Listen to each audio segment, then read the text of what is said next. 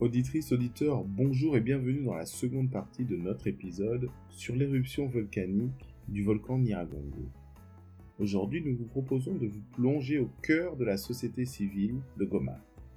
Avec deux personnes de terrain, j'ai nommé Madame Esther Ntsapou et Madame Linda Bauma. La semaine dernière, nous vous proposions un épisode où nous avons convié un scientifique afin de nous expliquer les tenants et les aboutissants du fonctionnement d'un volcan.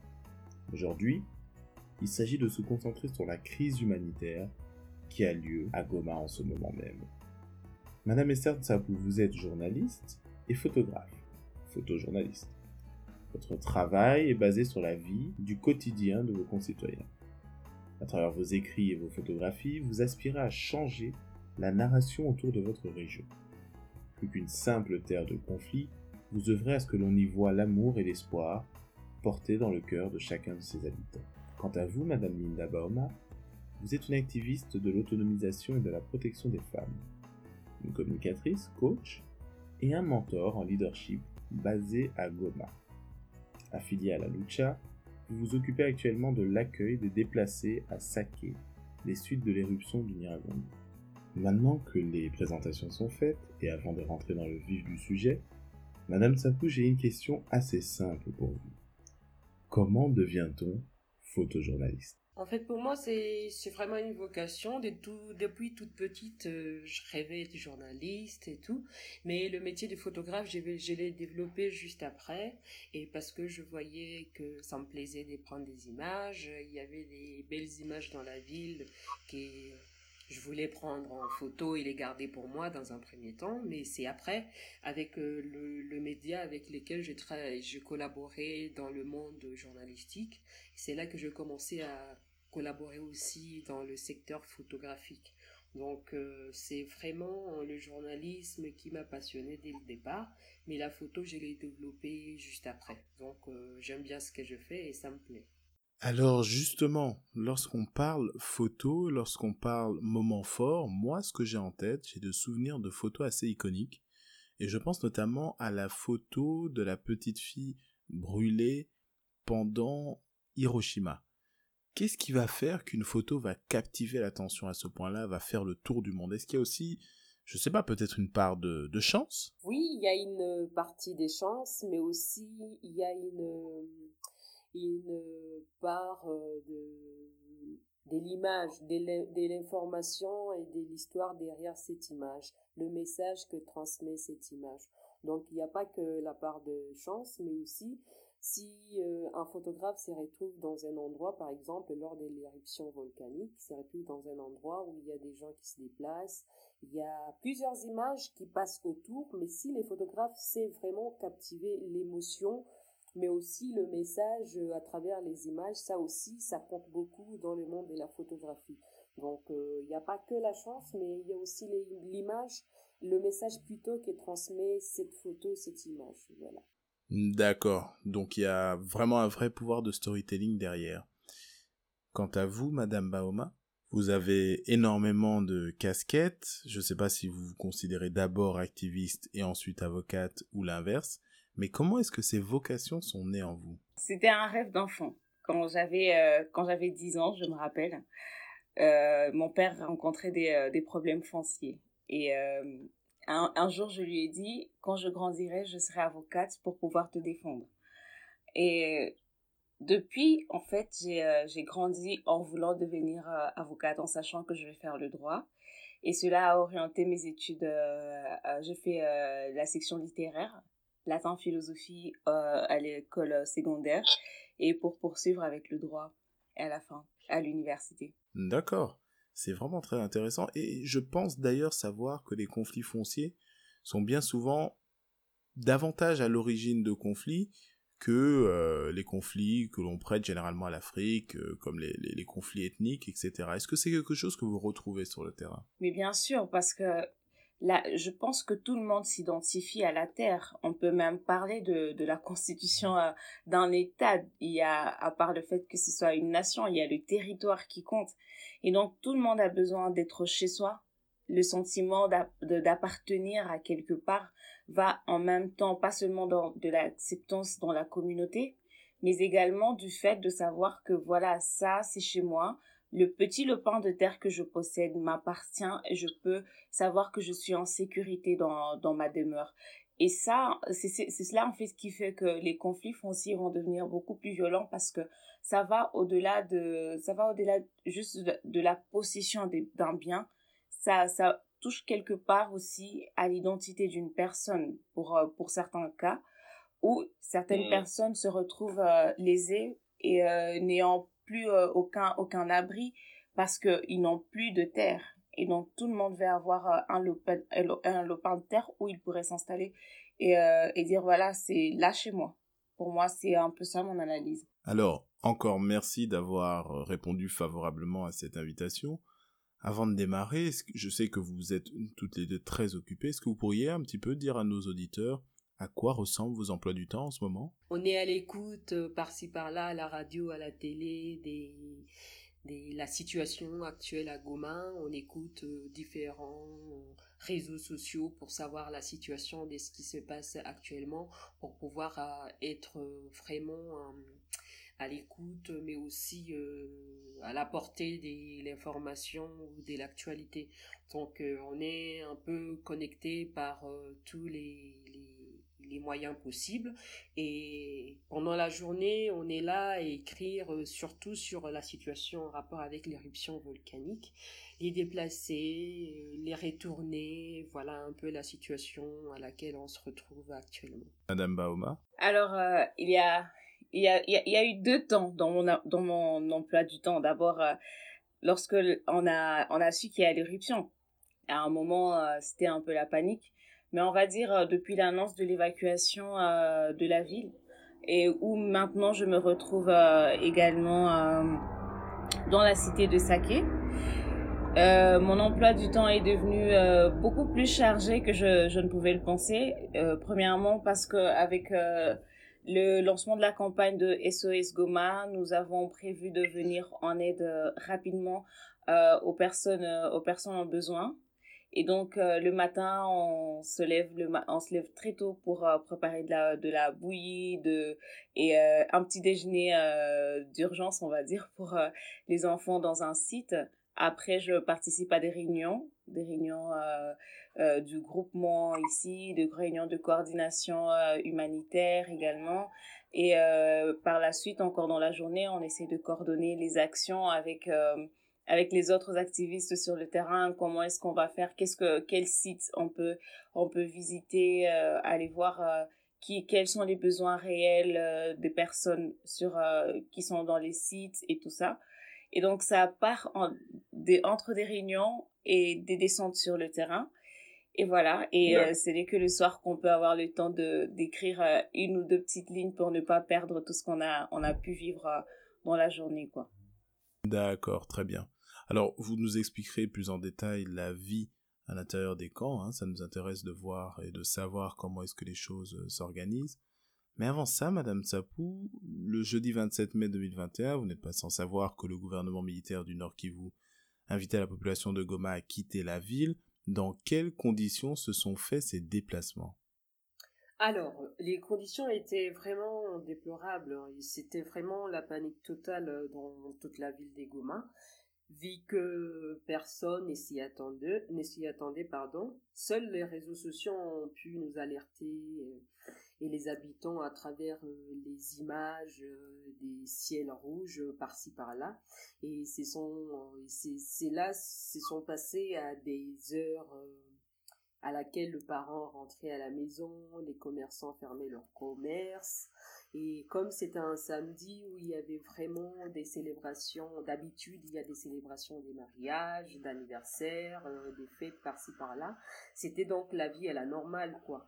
Mais euh, les autorités de la ville avaient annoncé la nouvelle euh, d'une éventuelle éruption volcanique pendant que les habitants des quartiers touchés commençaient déjà à évacuer par eux-mêmes.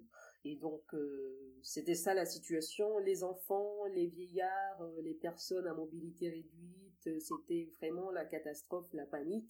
Ils étaient tous dans le même lot.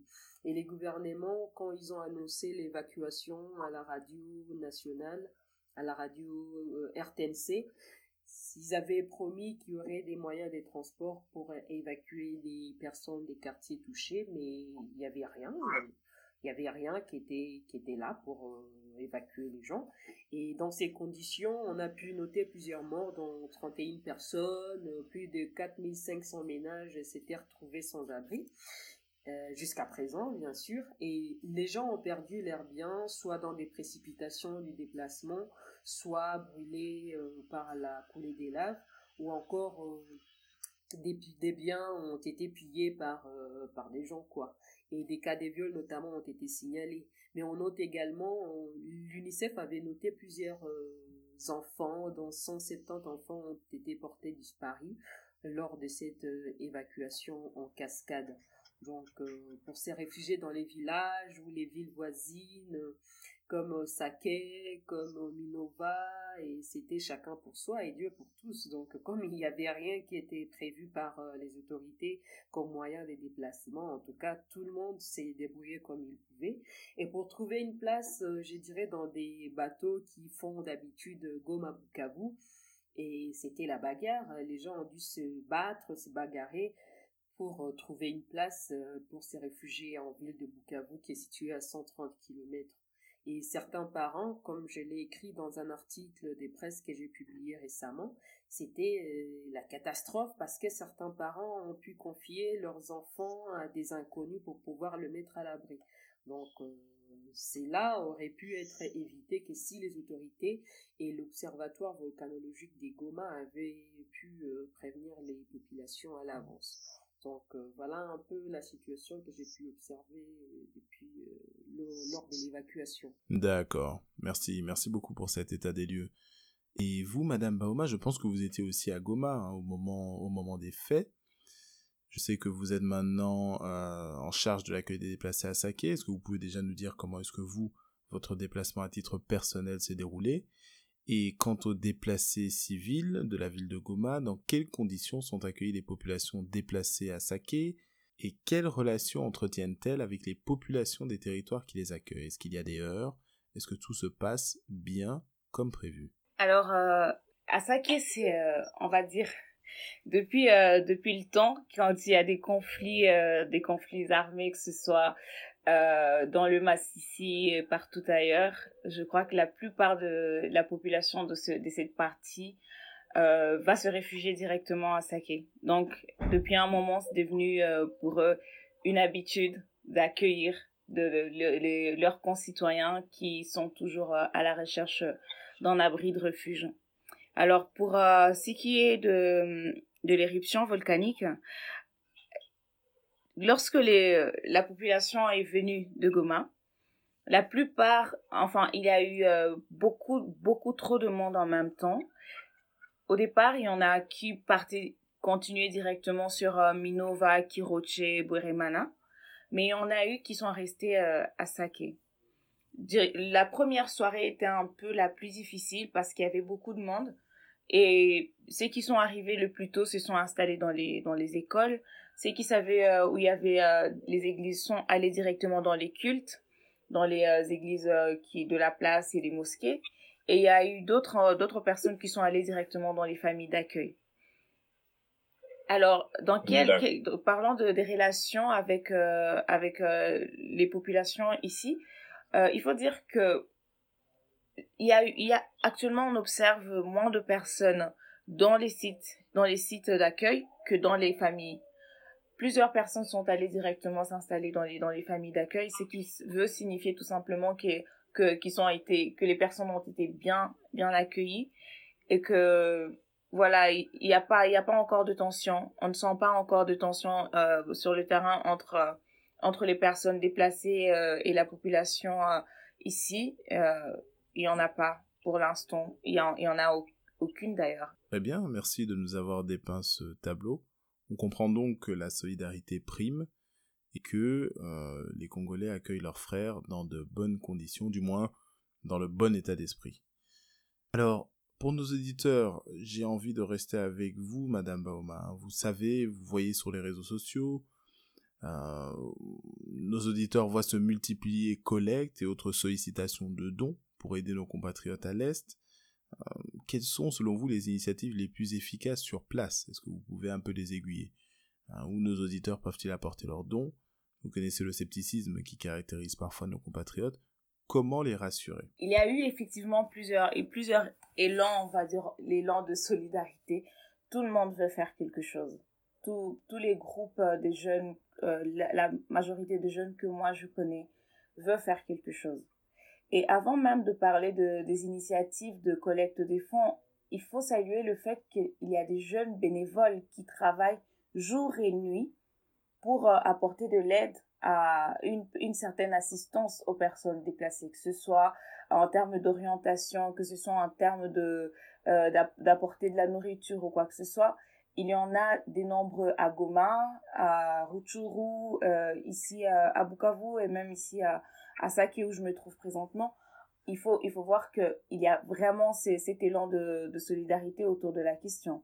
Après, quand il s'agit de, de, de, la levée de fonds, bien évidemment, quand on parle de SOS Goma, il y a plusieurs organisations à, à l'intérieur. Il y a, il y a par exemple euh, le Festival Amani, il y a Goma Actif, il y a la Lucha, euh, il y a également euh, Copax et le Sunday qui se sont tous unis parce qu'on a eu des échos. Au départ, on a, un, petit groupe à Goma, on s'est dit on peut faire quelque chose.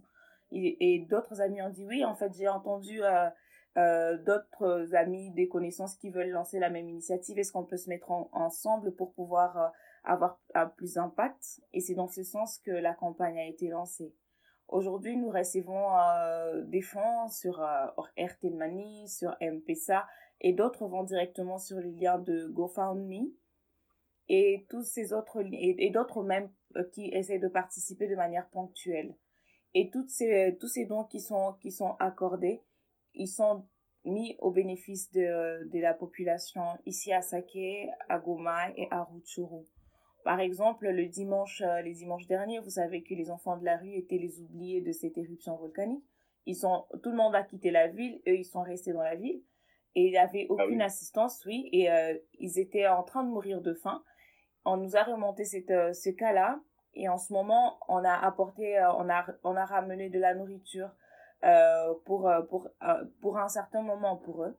De même qu'ici à Sake et à Rutshuru, on continue à faire cette ronde de, de petits déjeuners. Pour les, les petits déjeuners, c'est de la bouillie avec des beignets pour les enfants ou, et même des adultes dans certains sites. Et euh, le soir aussi, nous, nous ramenons de la nourriture. Donc, tous les fonds qui sont affectés, pour nous, la priorité que nous avons vue, c'était euh, de faire euh, cette sécurité alimentaire pour, pour tout le monde. Mais également, hier même, nous avons eu une autre information telle qu'il y a des, des déplacés à Kanyaruchinya et où tout le monde, il n'y a aucune intervention humanitaire. Et nous avons envoyé nos bénévoles là-bas pour aller se rendre compte de la situation et peut-être que nous pourrons voir dans quelle mesure nous, nous pourrons les aider. Donc, toutes les, euh, tous les, euh, les fonds que nous recevons, nous essayons de les réaffecter un peu. Actuellement, c'est plus sur euh, la sécurité alimentaire.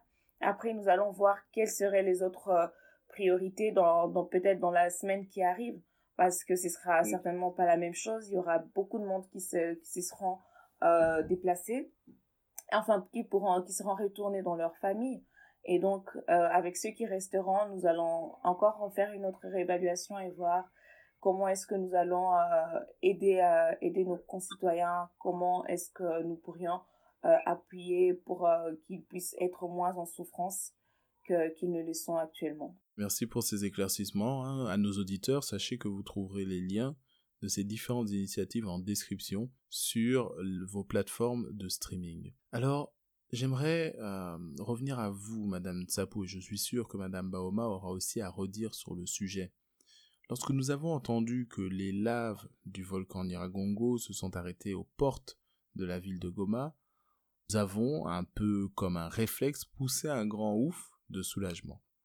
À vous entendre, on comprend qu'il y a pas mal de choses, de, de, conséquences indirectes qui sont difficiles à mesurer, mais qui pourtant rendent la vie difficile à nos concitoyens et qui peuvent être le terreau pour un certain nombre de crimes. Vous avez parlé des enfants de la rue, vous avez évoqué des femmes victimes d'agressions sexuelles.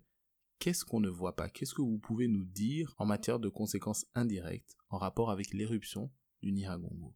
En fait, les conséquences sont énormes. Hein. Il n'y a pas que des pertes en vies humaines. Hein. Il y a, par exemple, les, les, sous-développements, ça c'est un problème euh, et c'est un vrai problème euh, en ville des Goma parce que Goma a essayé de se reconstruire pendant toutes ces années depuis la dernière éruption de 2002. Goma a essayé de se reconstruire euh, petit à petit, mais aujourd'hui avec la lave, avec l'éruption volcanique, en tout cas Goma est rentré au moins à 5 ans en arrière. Donc euh, c'est vraiment aussi euh, une conséquence de l'éruption qu'on ne peut pas voir tout de suite. Mais dans les temps et dans les jours à venir, euh, on va se rendre compte que Goma est rentré vraiment des quelques années en arrière. Et il y a aussi un, autre problème de, des conflits fonciers comme l'a, l'a présenté, l'a souligné Linda les conflits fonciers avec l'éruption, ça a vraiment ravagé toutes les parcelles, euh, tous les terrains qui étaient vraiment cadastrés, qui étaient vraiment bien entretenus. Mais aujourd'hui, c'est un terrain vide. Donc, quand les populations vont, les populations qui sont à Bukavu, qui sont à Saké, à Rutshuru, vont devoir retourner dans leur euh, parcelle, ça sera un, problème parce que chacun voudra, voudra retrouver sa propre parcelle, son propre terrain tel qu'il était auparavant. Et ça, comme en 2002, ça va créer beaucoup de conflits, ça va créer beaucoup de disputes, même euh, des dégâts. Voilà, voilà un peu. Et mais aussi euh, l'épidémie. Hein. À Saké aussi, euh, il y a de l'épidémie.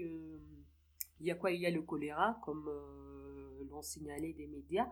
Il y a les choléras aujourd'hui, mais on ne sait pas jusqu'où ça va aller. À Saké aujourd'hui, à Bukavu, dans les camps, on ne sait pas. À Rutshuru, là où il y a d'autres déplacés, à Kanyaruchinya, là où il n'y a pas d'eau permanente, on ne sait pas quelles seront les conséquences dans les jours à venir. Donc euh, c'est un peu euh, invisible aujourd'hui, mais demain, ça pourrait avoir de l'ampleur et vraiment, il faudra prendre des dispositions par rapport à ça. D'accord. Donc il faut vraiment voir au-delà des chiffres euh, du nombre de 35 morts qu'on entend, c'est bien plus profond. Madame Baoma, peut-être que vous avez quelque chose à rajouter? en fait, j'aimerais surtout renchérir quand Madame Sapou parle de, de l'épidémie de choléra en fait, ce qui est invisible redevient de plus en plus visible. En parlant de saké, par exemple, il y a depuis un mois, à cause des, euh, des pluies et d'autres calamités naturelles, il n'y a plus d'eau dans la cité. Le captage d'eau est cassé. Il est, il est vraiment, il est, il est cassé parce que j'ai été jusqu'à l'endroit du captage à Maléhé et on, voit que voilà, il, il n'y a plus d'eau qui arrive dans le réservoir et donc il n'y a plus d'eau dans la cité. Et déjà avant avant euh, les avant l'arrivée euh, des populations déplacées, il y avait six cas de choléra qui avaient dans le dans la zone de dans les centres de santé à Saké et il y en avait deux à à à Kiroche. Et euh, les données d'hier mentionnent à peu près 56 cas de choléra qui sont en train d'augmenter. Donc ça ça c'est une des conséquences oui et ça va en augmentant. Bien sûr qu'ils ont il y a MSF, il y a d'autres acteurs inter euh, des, des, acteurs humanitaires qui ont mis des points d'eau pour essayer de lutter contre, euh, contre cette, cette épidémie de choléra. Mais le problème, c'est que en mettant des points d'eau pour euh, des personnes déplacées, il y a aussi la population locale qui a, qui a besoin d'eau. Et donc déjà, il y a insuffisance d'eau. Il le faut, il faut le dire. Il n'y en a pas assez pour tout le monde. Il n'y en a pas assez pour tout le monde. Il n'y en a pas assez pour l'hygiène il y en a pas assez pour euh, il y en a pas assez euh, pour que tout le monde puisse euh, en profiter. Mais de même la promiscuité crée aussi des probabilités enfin de, de, violence et de violences sexuelles.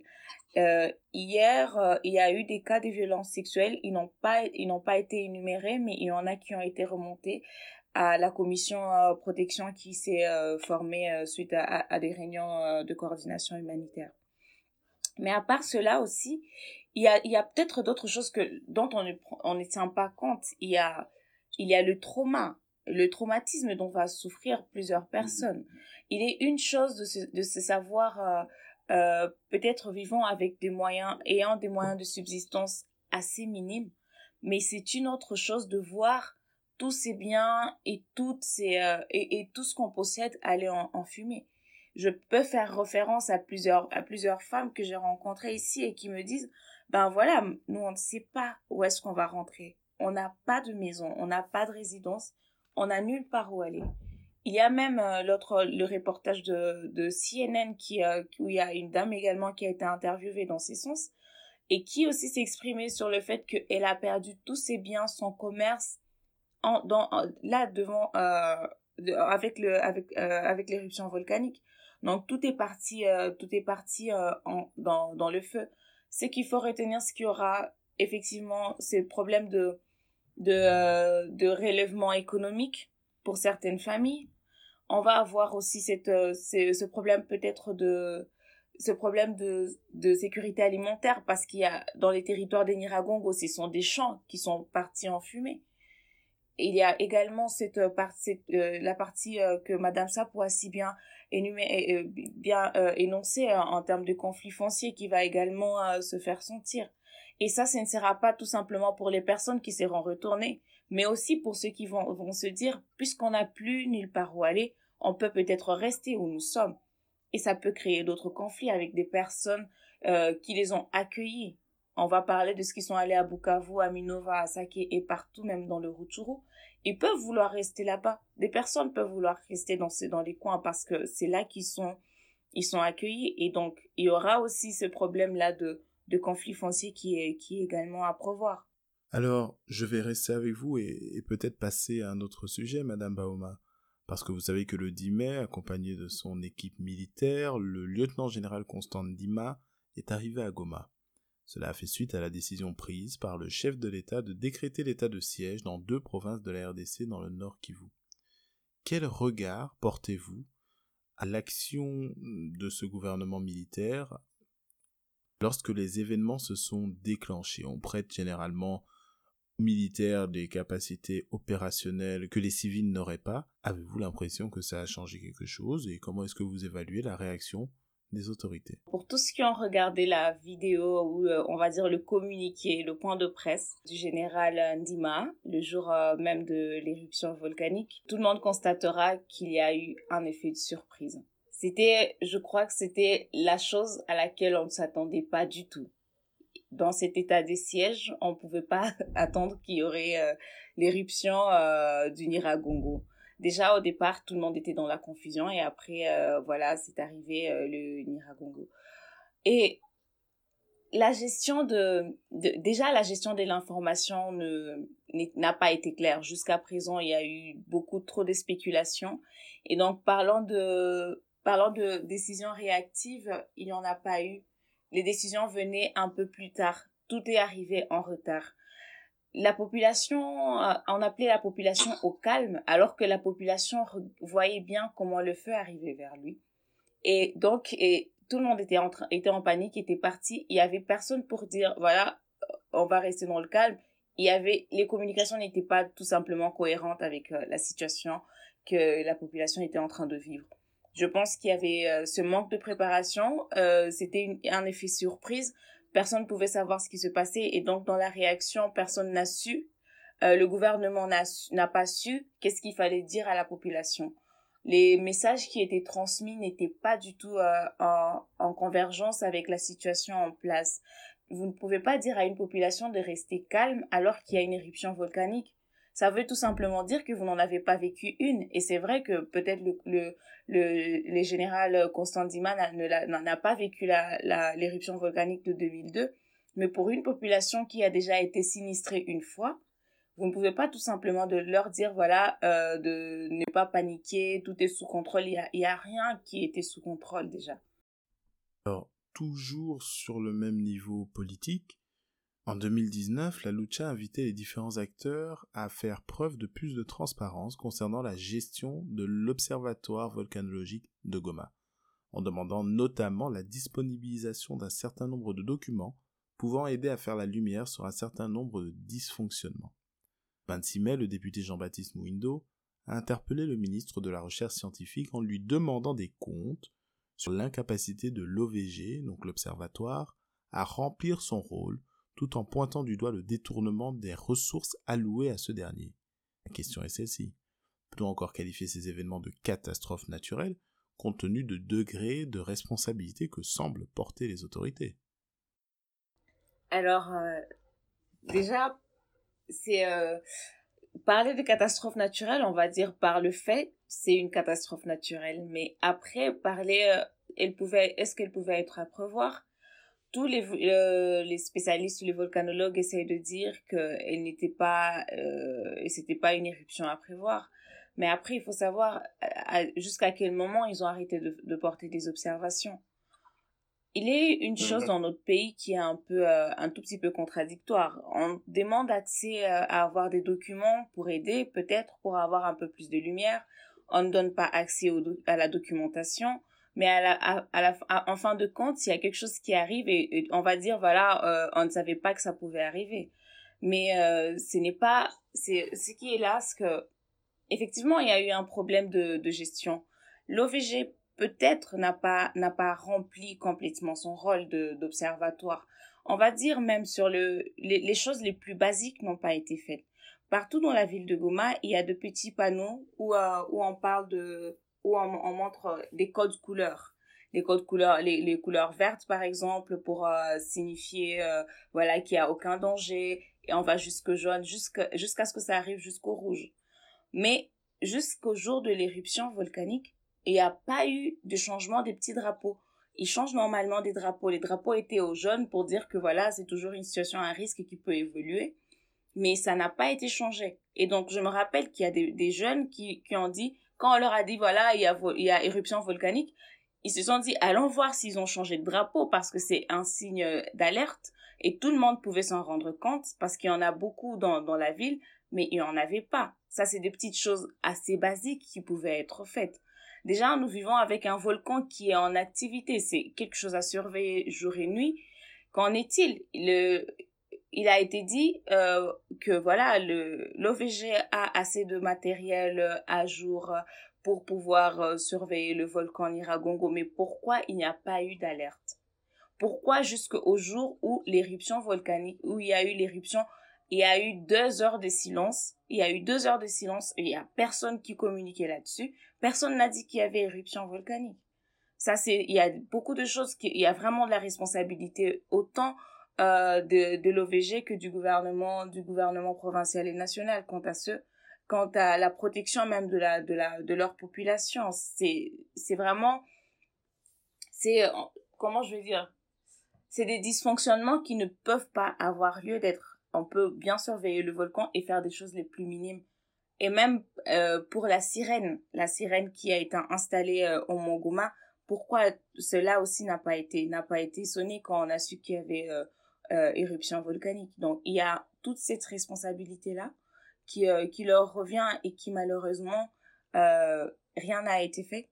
Et donc je pense que le gouvernement, autant que l'OVG, devront à un moment pouvoir rendre des comptes à la population, pouvoir mieux expliquer cette situation parce qu'il y a beaucoup, beaucoup de personnes qui, qui en ont souffert et qui en souffrent encore maintenant. Très bien, très bien. Écoutez, on espère que toute la lumière se fera sur cette affaire et que nous serons en mesure de savoir exactement quelle responsabilité a été engagée dans les dysfonctionnements qu'ont pu noter la société civile dans euh, les événements que l'on connaît. Et euh, sur la question de la moralité, sur la question de, l'éthique, parce que ce dont nous venons de parler touche éminemment à ces deux concepts, j'aimerais vous tourner vers vous, Madame Tsapou car vous, je dois le dire, je dois l'avouer, vous faites un métier qui me fascine, le métier de photojournaliste. Une question m'a toujours fasciné en tant que journaliste, en tant que photojournaliste, comment se placer sur le plan de l'éthique face à la misère? Vous la côtoyez, vous la voyez, vous la photographiez, vous la mettez en scène, et dans une ville comme Goma et dans des situations déchirantes comme celle-ci. Qu'en est-il de la distanciation à avoir face à l'objet de votre travail? Comment faire pour ne pas être euh, aspiré par l'objet de votre travail et je suis sûr, Madame Bauma, que vous aurez quelque chose à redire en votre qualité d'activiste. La ville des Goma, avec euh, la population estimée à plus d'un million d'habitants, avec euh, plusieurs médias, plusieurs radios, plusieurs télévisions, plusieurs maisons de presse écrites et tout et tout, L'éthique, en ce que je, je, sais, est une, vraiment une conduite qui suivent les journalistes dans les métiers pour, pour exercer leur travail. Donc c'est vrai que beaucoup des journalistes sont, je dirais, sont, sont sous-payés ou pas payés du tout parce que les responsables des médias ne sont pas à mesure de le faire. Et en ville des Gomins, il y a plusieurs cas comme ça. Moi, j'ai travaillé dans une radio, j'ai travaillé dans la presse écrite, je sais ce que c'est. Et c'est dur pour les journalistes d'exercer leur métier dans des conditions où ils ne sont pas payés. Et dans cette situation d'éruption volcanique, c'est vraiment dur pour certains journalistes de travailler tout en respectant leur ligne de conduite euh, à cause de telle ou telle euh, situation. Et en cette période difficile, de, il y a des politiciens ou des personnes comme des politiciens qui profitent euh, derrière des situations pareilles et utilisent non-journalistes, non-journalistes ou des journalistes vraiment pour pouvoir mettre en œuvre leur mission. C'est vrai, nous devrons faire notre travail d'informer, les former, mais aussi les divertir, mais tout en restant neutre et de ne pas tomber dans la désinformation, mais aussi sans tomber dans la précipitation comme beaucoup ont l'habitude de le faire. Souvent, ça arrive, bien sûr. Et à Goma, pendant l'éruption, on est en train de voir ce qui se passe. Des médias qui publient des sites internet, des médias qui publient des informations qui n'ont vraiment rien à voir avec la situation vraiment réelle. Ils déforment l'information et d'autres qui se font passer pour des, pour des journalistes et pour des lanceurs euh, d'alerte pendant qu'ils ne les sont même pas. Donc c'est vraiment un travail, c'est vraiment euh, une situation euh, à, à, mettre, surtout les, les, professionnels de médias, à, à pouvoir travailler dessus pour permettre aux, vrais journalistes de pouvoir travailler euh, de pouvoir bien faire leur travail. Madame Baoma Je vais parler plus euh, de, de l'activisme. Et euh, en ce moment, ce qui compte le plus, c'est c'est la dignité. La dignité parce que tout le monde, tout le monde, peu importe dans quelle misère qui pourrait se trouver, a besoin que sa dignité soit respectée. Parce que même la personne la plus pauvre de l'univers, tout ce qu'il pourrait avoir comme richesse, c'est cette dignité. Et donc, nous faisons euh, en, en, sorte que, effectivement, il n'y ait pas, pas cette violation de la dignité des personnes lorsque nous sommes en train d'apporter peut-être ne fût-ce que le peu que nous, nous pouvons apporter, que ce soit à manger ou quoi que ce soit, de le, de le respecter. Tout simplement parce que ces personnes, déjà, ils sont humains par nature. Et donc, il y a, il est de ça on a remarqué effectivement que plusieurs personnes essayent de relayer des images, des images qui sont prises euh, sur, euh, sur le, terrain. Certains vont montrer des images un peu, euh, on va dire, peut-être que tout le monde veut un peu reporter, faire le reportage de la, de la misère sur le terrain, mais est-ce qu'on devrait faire cette, ce reportage au prix de, au prix de, de la dignité du gens? Je pense que non. On peut même parler du cas de, il y a eu un, député national qui a été apporté de l'aide et après a, a, fait euh, une grande, euh, un grand, on va dire, une grande impression euh, qu'il a mis en place entre ville avec sa photo en train de rapporter de l'aide aux gens. Et très vite, on a vu des messages, des, les réactions de tout le monde lui demandant de, de retirer cette photographie. Et heureusement qu'il a fini par retirer parce que même quand on apporte de l'aide aux personnes, ces personnes ont besoin de rester dans leur dignité. Et nous, ici, on essaye, euh, on essaye de faire cela, mais on essaie aussi de pousser pour que les autres puissent, euh, puissent, euh, puissent mieux la, la respecter. Et comme l'a dit, comme l'a dit Madame Sapo, c'est vrai qu'il y a beaucoup de, beaucoup de journalistes qui arrivent et qui prennent euh, des images et tout le reste, ça, reste un danger. C'est où la limite en fait? Le problème c'est que on ne sait pas où est la limite. Je, à, à, quel moment on a violé la dignité d'une personne? À travers, euh, à travers des photographies ou bien à travers des images que nous allons relayer? Ou tout simplement de, euh, comment dans la manière d'apporter cette assistance? Donc c'est une question qui reste délicate et c'est aussi ici l'occasion de de, de faire beaucoup plus attention à toutes les, toutes les petites actions que nous menons parce qu'on ne sait pas euh, jusqu'où. Mais en fait, de notre mieux pour rester dans, dans l'éthique et euh, dans l'éthique et respecter également la dignité des personnes euh, à qui nous apportons cette, euh, cette assistance. Je veux un peu renchérir par rapport à, à, l'image. Aujourd'hui, nous vivons dans, le monde plutôt de la photographie avec euh, plusieurs personnes qui se font passer pour des professionnels de médias ou des journalistes sur terrain, chacun avec son téléphone ou avec son appareil photo. On a vu des images circuler sur les réseaux sociaux où on montre vraiment non seulement la misère, mais aussi euh, l'intimité des enfants, des personnes âgées, des personnes euh, à mobilité réduite, vraiment dans la souffrance et euh, puis à, jusqu'à violer leur intimité. Donc c'est un peu dans ces sens-là que je voulais renchérir pour savoir quelle image on peut utiliser pour vraiment illustrer nos articles, quelle image on peut utiliser pour illustrer nos tweets ou nos posts Facebook donc euh, c'est vraiment un travail euh, qui nous faut, nous, journalistes, à vraiment à marteler dessus pour savoir vraiment ce qu'on fait et ce qu'on montre comme image, ce qu'on relaye comme message. Donc euh, les images circulent et continuent à circuler aujourd'hui, montrant vraiment la situation catastrophique des enfants, surtout les enfants là-dessus. Moi j'ai travaillé sur un sujet, c'était au port, c'était de voir les, les déplacés les déplacés de l'éruption qui quittaient Goma pour Bukavu. Et dans le bateau, il y avait tout, en tout cas, il y avait tout, quoi. Et la plupart des déplacés étaient des enfants. Mais vraiment, je prenais des photos, mais après, pour le publier, il faut avoir vraiment une autorisation des parents son parent, s'il accepte, vraiment, tu as le droit de publier la photo, mais il faut voir quel genre d'image.